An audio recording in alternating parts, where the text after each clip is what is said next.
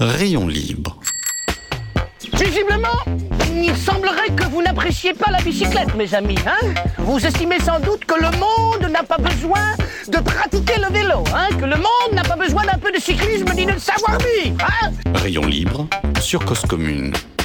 L'idée, c'est que toutes les personnes qui, qui peuvent faire du vélo euh, le, le fassent. Et il y a encore de la marge. Hein. Je pense que le vélo, c'est tellement euh, un outil qui rend libre. Rayon libre, présenté par Jérôme Sorel sur Cause. Bonjour à tous, bonjour à toutes, bienvenue sur Rayon Libre. Encore une fois, je suis ravi de vous retrouver. Alors ensemble, on va explorer les mondes du vélo, celles qui en font, ceux qui en font et même ceux qui les peignent et les dépeignent.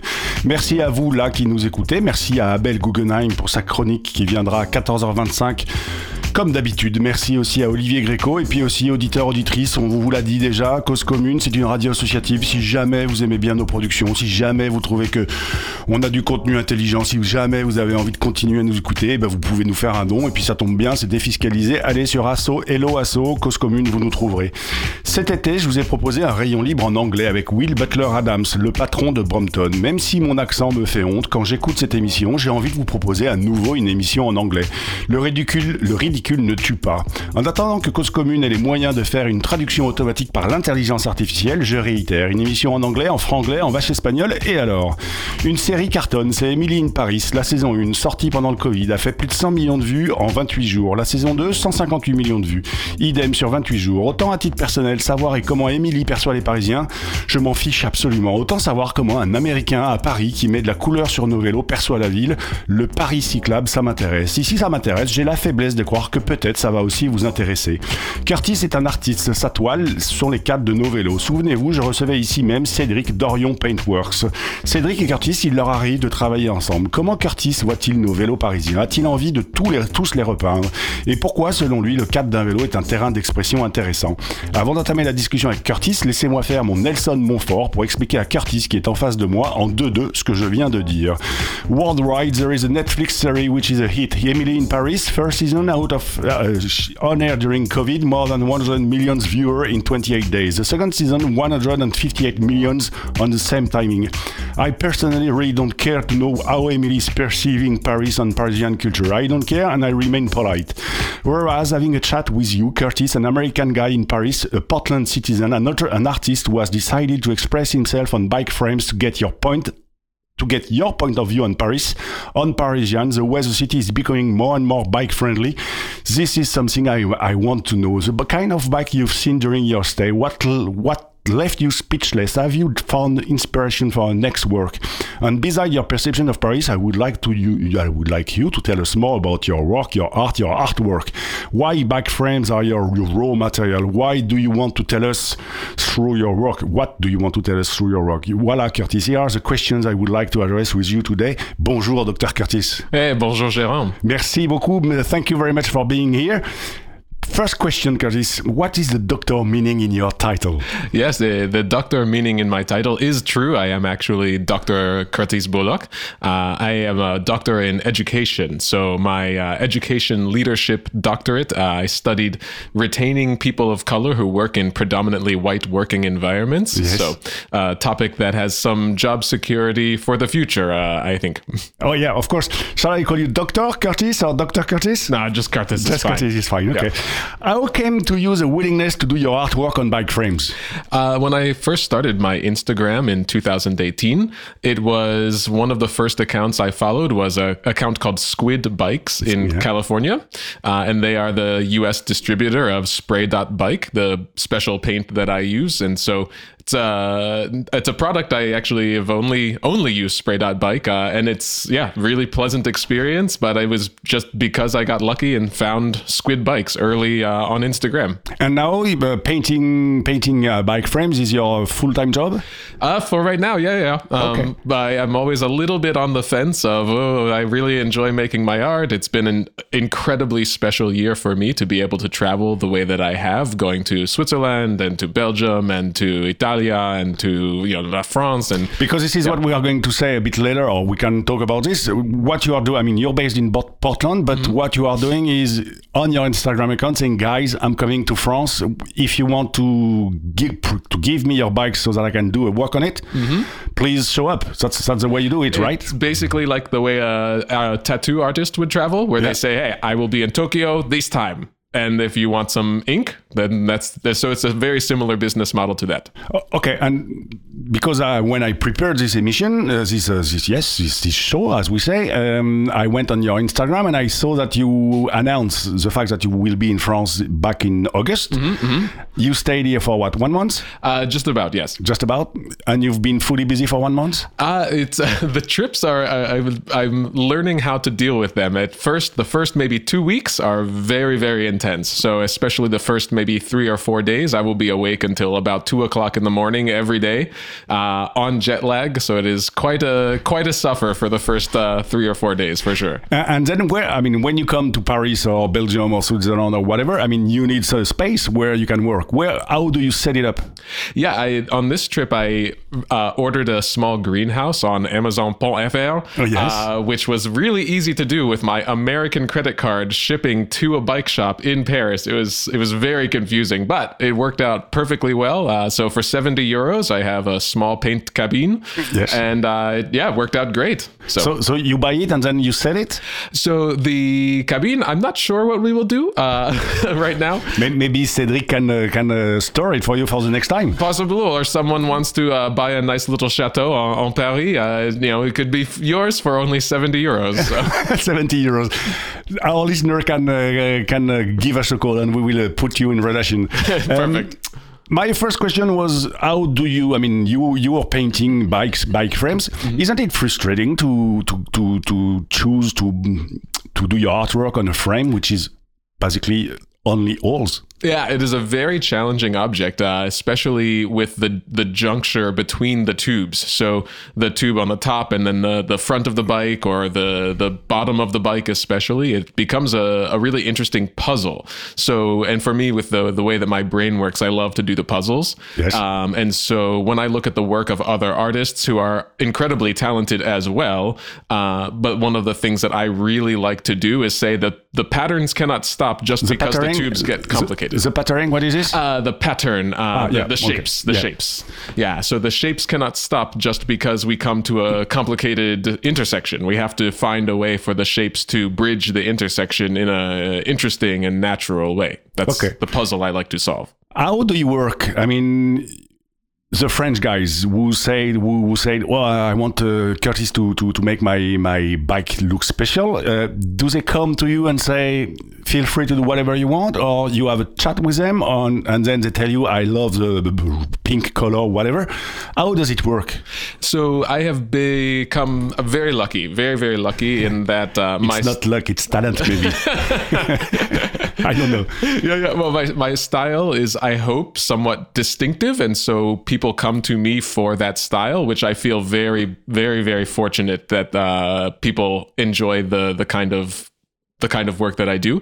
I describe my work in a way, it's almost like a Sudoku, uh, Yes. the puzzle. So uh, with colors and shapes, uh, except instead of the numbers. So uh, if I have yellow here, I cannot have yellow right next to it. Or if I have a shape with very sharp corners, I want something with some curves. And so it becomes a puzzle uh, that I design and then I just paint a puzzle on the bike. And and thankfully I've, I feel very fortunate that people enjoy that kind of work.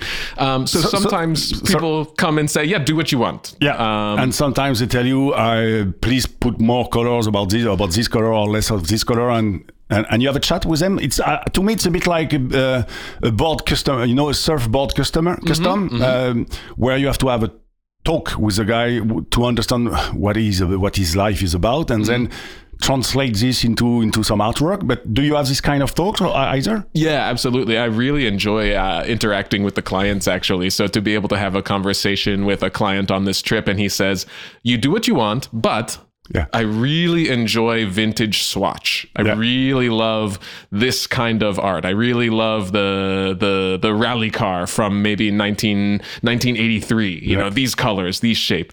And so I love to have that freedom to take those inspiration and then the trust with the client to deliver them a, a small rendering, a small drawing, but it's never perfectly specific. I always let them know that the drawing is approximate. It, and yeah, it and it's an an intention. of the surprise. Yeah, it's just an intention, and then be surprised. Yep, yep, yep, Okay, yep. and they're happy to be surprised. yeah, yeah. Always. Uh, so far, You're lucky. I am very lucky. Yeah, yeah, yeah. Wait, wait, wait. I thought it was talent, baby. I, I, maybe both. Uh, isn't it a pity to put to put so much energy and talent on bike frames, which at the end of the day or end of the week will be scratched, dirty, full of dust and dirty oil? Uh, for me, I appreciate the the temporality, the the efferve- uh, not effervescence, uh, but the the way that it is a temporary piece. Um, and one of the things I was really excited to talk to you about when we first met was this kind of transit of of the bike as a piece that can take you from one place to another place but also as you make that journey hopefully joyfully yeah there will be some dirt there will be some scratch um, but the bike should be designed hopefully to accommodate that kind of experience as well. So And, and it's and it's a lively artwork basically. it is, and it's meant also because it is so lively. There's so many beautiful things to look at Yeah. that hopefully maybe the scratch doesn't show up so much. Uh, I hope hopefully I can live my life that same sort of way. Are your customers um bike addicts, bike freaks? Uh, I would say so, probably. Yeah? Yeah, yeah, yeah.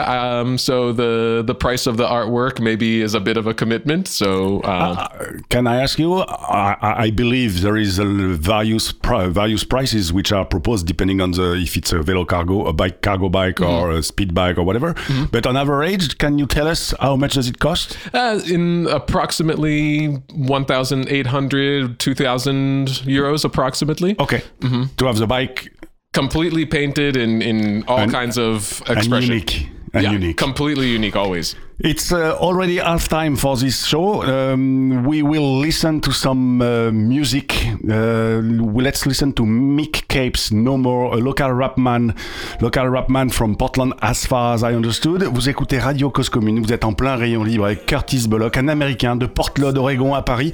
On se retrouve dans trois minutes. My mama I'd take us out of the struggle. Told my father one day you won't have to hustle, you deserve a break. Told my brother to keep his hope. Hoping these verses can't break the curse of remaining broke. Cause I've been writing these 16 since sixth grade. With the goal of making some big green, get a big name. I recorded my first track back in the 10th grade. And I'm still hungry as back then, ain't shit changed. Just switched lanes and made a change for the better. Started telling my story instead of saying whatever. It's clever. Had to sever ties with guys I've known forever since four square and tetherball. But truth is, I'm better off. Set it off like Queen Latifah with cornrows. Ain't rich, but came a long way from torn clothes. Cause I remember losing heat, we used the oven stove. And I remember being homeless, sleeping on the floor. Ain't where I wanna be, but it could be worse. Long as my family is proud of me before I see dirt. No, we hurt. But I'm praying that this pen and can ease the pain. Can't wait till I can say, hey, mommy,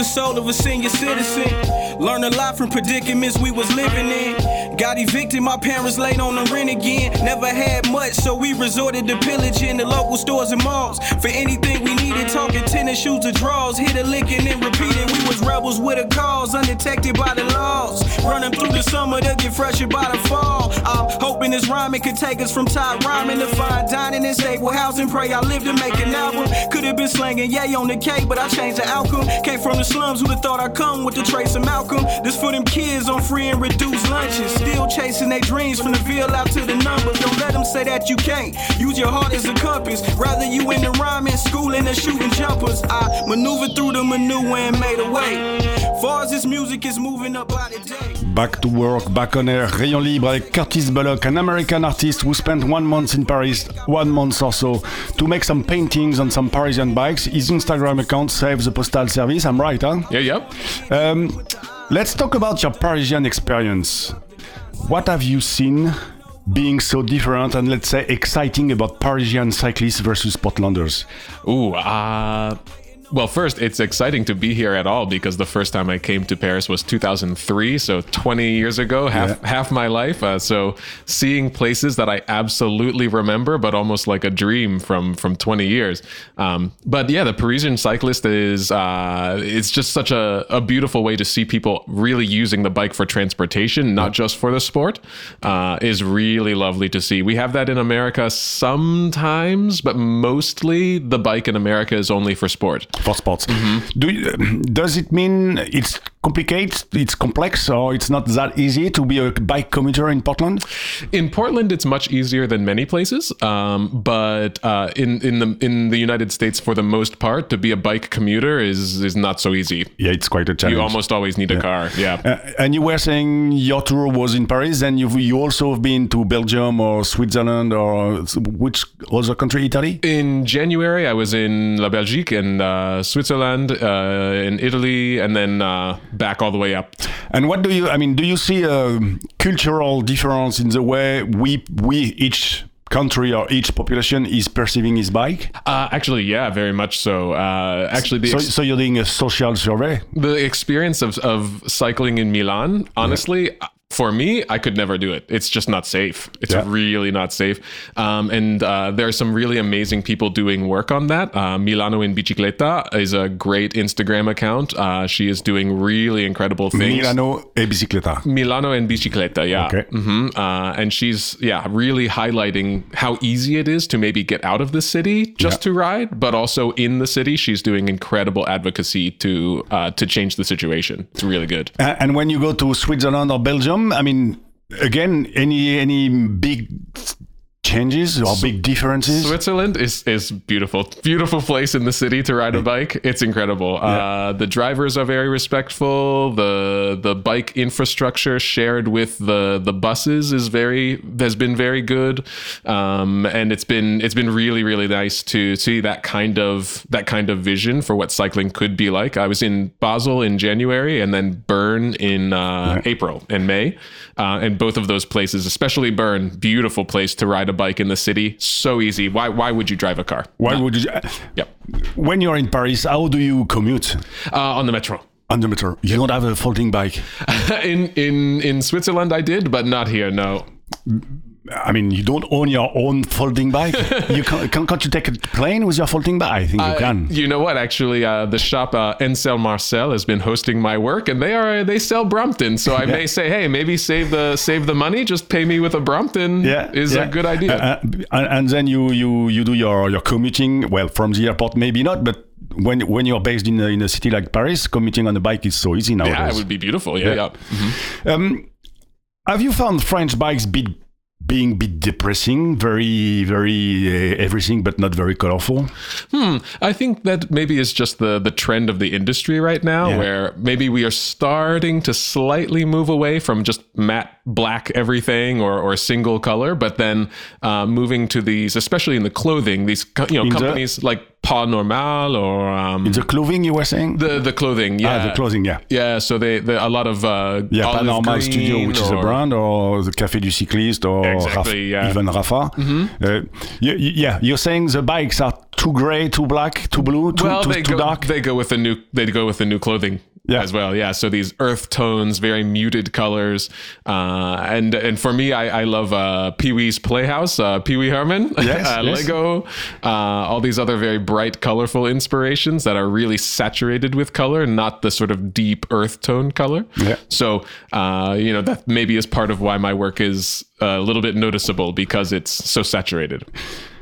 In the meantime, I mean, lucky you. Uh, the, the bike industry is all about black, black and gray and uh, blue, and I mean, quite sad colors. Uh, you bring uh, you bring some colors your side. Well, and I love I love the work that uh, that Cannondale has done with Team EF uh, Yes. to bring especially the, the bikes like yeah the Palace and the crazy Giro bikes and Yes. uh, Dr. Bobby is uh, their their their factory painter. He does incredible work. Not available for individual clients. Yeah, where is he based? Ah, in England, I think. Okay. I think. But yeah, Doctor Doctor Bobby is uh, is amazing. Uh, I hope it's uh, the correct name. But uh, the the the livery that he brings with the the crazy colors just for these special editions.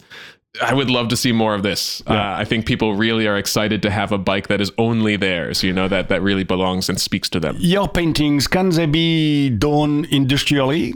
Uh, they can be, and I know because I will not name the companies who Please. have copied my work, but Uh, there is a company who has copied your work? there are two times actually, yeah, yeah, uh, and uh, very interesting to see their copy of my work. Um, but I learned maybe to instead of making them an enemy, maybe stay a little bit friendlier and maybe make them a friend because if Specialized came to me and said, "Hey, we want 30 of these," Yeah. um, I would have a difficult time doing that. But the company that I will not name paints bikes for the Pro Tour, uh, so Yeah. they are a f- actual factory, and I could maybe partner with someone like that to say, "Hey, we want to bring this to a larger vision," which would be I would be so excited to do something like that. Uh, It's interesting. I mean, so far you've been stolen your artwork. Let's say, let's say, let's put this word. Um, and do you have some ongoing discussions with some factories or some builders who are saying, "Hey, propose us 30 bikes"? Not right now. Not right now. Right now, it is is staying mostly on the individual level um, because it's very interesting to to work with the corporate clients. Uh, I really love working with the corporate client. Uh, I am not precious about uh, my artwork has to be purely my idea um, in in music if you want to be a successful musician maybe you need to learn how to write a jingle for Yes. commercial work Yeah. I am completely comfortable doing that kind of corporate collaboration. I love it. I, Yeah. I, I think it actually adds more interesting creative constraint when they say, we love what you do, but our brand colors are this and this. Yeah. So this is an essential part of the puzzle that you may now solve. Go. I love that kind of extra extra puzzle. It, Yeah. it becomes more interesting to me. How long does it take you? I mean, again, I guess it's not the same when you do a job on a bullet, a cargo bike, or when you do a job on a, the roadie bike, a road bike. But how much time do you spend on a bike? Uh, so on this voyage, uh, I had six, five bikes to do, uh, and I painted five bikes in uh, 13 days. Okay. Uh, so that is not normal. Normally, I uh, normally I would have a little bit more time, but because of the the voyage to uh, to France or to Switzerland or to to Belgium, uh, the time is very compressed. So I really have to kind of hurt myself a little bit to get it done, but because of the time, it, it just has to be that way. Um, and so it can be quite fast, um, and uh, and I'd love to go to other places as well. To go to to to Bel- uh, to Berlin would be amazing. There are amazing partners I could work with there, or to go um, and paint in Italy would be really nice as well. Um, so finding some partners to work with and to say, hey, we have 30 days. And this is what we can produce in 30 days. Let's let's make something exciting happen for for this area. I'm not quite sure you said at the beginning of the, the show. How did you come into the bike paintings? Uh, yeah, I had uh, I had a, a bike of my own Yeah. to paint on, Yeah. and I said, okay, I want to do something special. I really like what Squid is doing, but Yes. uh, I wanted to make my own thing. Um, and then uh, eventually, I wanted to paint some more bikes, but of course, I cannot continue buying bikes just to paint them. Um, and so uh, in in Portland, we have a store called Goodwill. It's maybe similar to an Oxfam store, Yeah, yeah. a secondhand. Um, and so uh, I went there and I found some metal water bottles, like they you know they give away at a conference or something all the time. These metal insulated water bottles, uh, and they were very cheap, maybe only one euro, two euros, but they present a very similar challenge to painting on a bike because of the way the tube curves at the top, kind of like a wine bottle. Um, and so it actually was a perfect perfect analog for for learning more about how to how to make the the shapes move on a curve or things like this and i also could sell those for maybe 35 euros once they were painted Okay. so i could take something that cost me 2 euros paint it I get to learn, I get to practice, and then I sell for 35 euros, and that's two cans of paint. Yeah. and so that was how it started off. We will listen to Abel Guggenheim for his weekly uh, weekly chronique, as we say, and then I will come back to you just for the conclusion of the show. You will tell us. I give us. You will give us uh, just a tip if someone wants to do his own painting on his bike. But first, let's listen to Abel Guggenheim. Abel, c'est à toi. Bonjour. Jeudi et vendredi de la semaine dernière ont eu lieu à Reims les rencontres nationales de la marche en ville. À la fin de la première journée se déroulait une cérémonie de remise des prix aux civils lauréates du baromètre 2023 des villes et villages marchables. Ce baromètre avait été organisé exactement comme le baromètre des villes cyclables de la Fédération des usagers de la bicyclette, avec bien sûr son accord. Une telle cérémonie est souvent un peu ennuyeuse. Les personnes qui organisaient cet événement ont eu la bonne idée de faire intervenir, comme s'il s'agissait de personnes extérieures venues perturber le bon déroulement de cette rencontre, un groupe de quatre artistes d'une troupe théâtrale spécialisée dans l'improvisation qui avait discrètement suivi les débats et en rendait compte par des scènes bienveillantes mais un peu moqueuses un de ces sketchs relatait un affrontement verbal assez violent entre un piéton et un cycliste. En en reparlant le lendemain avec quelques congressistes, nous avons constaté qu'il n'y avait pas eu d'affrontement réel sur ce sujet, mais que ces artistes avaient visiblement fait preuve de la perspicacité liée à leur métier pour percevoir une sorte de rivalité, de sourde bataille de légitimité qui suintait sans doute effectivement à mots plus ou moins feutrés des débats. Si vous suivez l'actualité, si vous observez ce thermomètre que sont les réseaux sociaux, vous savez que les relations entre cyclistes et piétons sont un vrai sujet d'inquiétude qui semble plutôt en cours d'aggravation et vous n'êtes pas étonné qu'elles apparaissent ainsi comme un problème. On ne peut nier que la situation des cyclistes s'est nettement améliorée ces dernières années et il est tout aussi évident que ce n'est pas le cas de celle des piétons qui ont même vu leur sérénité et leur tranquillité parfois dégradées. Les réactions de certains représentants des piétons remettant en cause les avancées des cyclistes comme la généralisation des doubles sens cyclables ou les autorisations conditionnelles de tourner à droite au feu rouge, qu'on pourrait attribuer à une forme de jalousie, sont infantiles et injustifiées. Il serait bien plus légitime et sans doute plus efficace de chercher à obtenir des obérentés équivalentes pour les piétons. Mais à l'inverse, il n'est pas plus acceptable que les cyclistes et leurs associations refusent de reconnaître le droit et la légitimité des collectivités locales à déterminer certaines aires piétonnes dans lesquelles les vélos et tous les véhicules qui leur ont été assimilés ne soient pas les bienvenus à toute heure. Ce que j'ai personnellement ressenti lors de ces rencontres de la marche en ville, dans les débats comme lors des discussions au cours des pauses, toujours importantes, c'est qu'après les invectives, les excommunications par communiqué de presse ou sur les réseaux sociaux, et les actions en justice injustifiées, est sans doute venu le temps des discussions et des négociations dans le respect de toutes les personnes présentes sur la voie publique, dans le respect surtout du principe de prudence, petite phrase malheureusement un peu oubliée aujourd'hui, ajoutée en 2008 à l'article 412-6 du Code de la route, que je vous rappelle, le conducteur d'un véhicule en mouvement doit, à tout moment, adopter un comportement prudent et respectueux envers les autres usagers des voies ouvertes à la circulation. Il doit notamment faire preuve d'une prudence accrue à l'égard des usagers les plus vulnérables. À lundi prochain. Merci beaucoup, Abel. Yes, back with Curtis. Uh, we are still on Rayon Libre sur Cause Commune 93.fm. C'est à peu près le moment de conclure cette émission. J'ai quand même une dernière question pour Curtis. Curtis, I want to do my own painting on my bike. Any tip? The most important thing is very boring, and it's the surface preparation. Taking a really long time to be very careful and very disciplined with the surface preparation. So, using the sandpaper to make sure you have a good uh, surface that the paint will be able to grab onto and really stick to Yeah. is the most important and the most boring part of the process. It's horrible. and this is what you do on your on your side. Any bikes, you spend three four hours just preparing the the, the, frame. Yeah, if it's if it's a metal frame like aluminum or or titanium, uh, you don't have you should still be careful, but you don't have to be so incredibly careful. Yeah. Uh, for carbon fiber, of course, you have to be more careful so you don't damage the carbon. Um, but also uh, important, uh, I say I don't usually recommend going all the way down to the bare metal. So many many people will maybe use a chemical on, especially an aluminum bike. You can maybe use some paint chemical to remove all the paint. Usually there is some sort of anti-corrosion uh, at the factory they apply to protect the aluminum.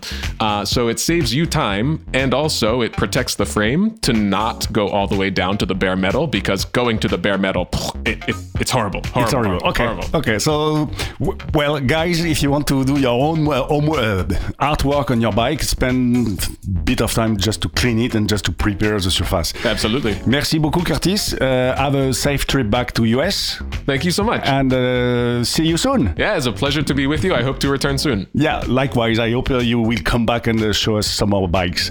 Thank you. Chers auditeurs, chères auditrices, c'est la fin. N'oubliez pas d'aller pédaler parce qu'une journée sans pédaler, c'est évidemment une journée gâchée. Curtis, don't forget to go for a bike ride. Um, a day uh, without riding your bike is a wasted day, and life is too short to waste day. So let's meet for another real libre next week. Uh, I je vous dirai de quoi on va parler un peu plus tard. Merci à tous, à la semaine prochaine.